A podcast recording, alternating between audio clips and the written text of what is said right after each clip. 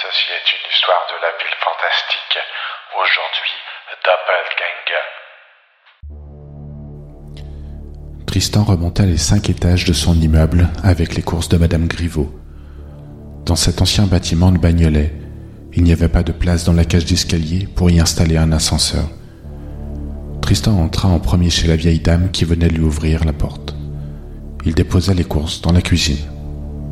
Madame Griveaux le remercia chaleureusement et lui tendit un billet de 5 euros qu'il refusa dans un premier temps.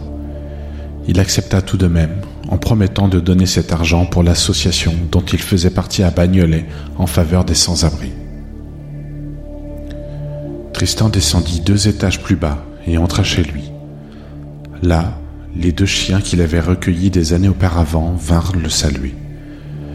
L'homme à l'allure d'adolescent s'installa sur son canapé, entouré de ses deux amis. Il alluma la télé et s'arrêta sur une chaîne d'information. Comme tous les jours, les nouvelles n'étaient pas bonnes. Il éteignit rapidement la télévision et se dirigea vers la fenêtre du salon. Dehors, les gens se pressaient en direction du grand centre commercial Bel Est. Dans ce ciel zébré par des ponts d'autoroute, il voyait la misère des gens assis sur les bancs le long de l'avenue Général de Gaulle.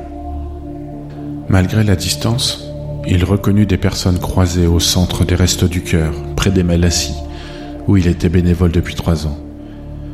D'humeur maussade, Tristan décida d'aller courir au parc des Guilans pour se changer les idées.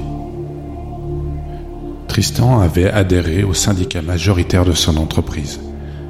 Il était également représentant du personnel. C'était une personne très respectée et son dévouement faisait l'unanimité auprès de ses collègues de bureau. Cela faisait trois ans qu'il travaillait dans la grande société de réservation de billets située à côté des tours jumelles. Un soir d'hiver, il sortit de son travail après avoir salué tous les collègues qu'il avait croisés. Alors qu'il se dirigeait à pied vers son domicile, un étrange individu, emmitouflé dans une grande écharpe, l'interpella. L'homme étrange lui dit quelques mots. Tristan, intrigué, accepta son invitation à venir s'accouder au comptoir du café juste à côté. L'homme connaissait son nom et lui semblait familier. En entrant dans le café, ils trouvèrent finalement une table isolée dans un coin de la salle. Ainsi, ils seraient plus tranquilles pour discuter. L'homme retira sa grande écharpe. Tristan le dévisagea. Cet homme en face de lui lui ressemblait trait pour trait. Certes, il n'avait pas la même coupe de cheveux, ni la barbe taillée de la même manière. Toutefois, la forme des yeux, de la bouche et ce long nez étaient les mêmes. L'homme prit d'abord la parole. Il se présenta. Son nom était Diego et il venait d'Amérique du Sud. Il avait un accent très prononcé, mais s'efforçait de bien articuler. Il dit à Tristan qu'il avait appris le français spécialement avant de le rencontrer. Tristan, quant à lui, restait bouche bée. Diego parla de lui et de ses actions caricatives dans son pays. Il évoqua son attachement à l'Église et montra les tatouages sur ses avant-bras ainsi que la chaîne qu'il portait autour du cou. Dans son pays, Diego était perçu comme un saint homme. Très pieux, il avait fini par y croire, même s'il pensa dans un premier temps manquer de modestie. Dans un rêve, Diego dit avoir eu une vision de son double, un double maléfique possédé par le diable. Il pensa avoir eu une révélation divine, comme un avertissement. Diego l'écoutait toujours, attentivement, même s'il commençait à penser que cet homme était faux.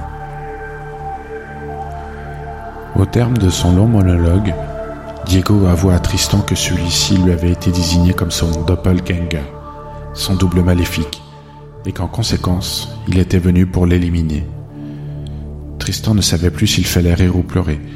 Il décida de partir et se leva en direction de la sortie. Il rentra chez lui en courant. Une fois arrivé, il s'enfermait à double tour et ne parvint pas à s'endormir cette nuit-là. Le lendemain, il appela son travail pour dire qu'il était souffrant. Au bout de quelques jours, il se dit que cet homme devait être fou il se trouva même un peu bête d'avoir cru à toute cette histoire. De retour à son travail, la journée se passa normalement. Tristan rentra chez lui en scrutant chaque passant.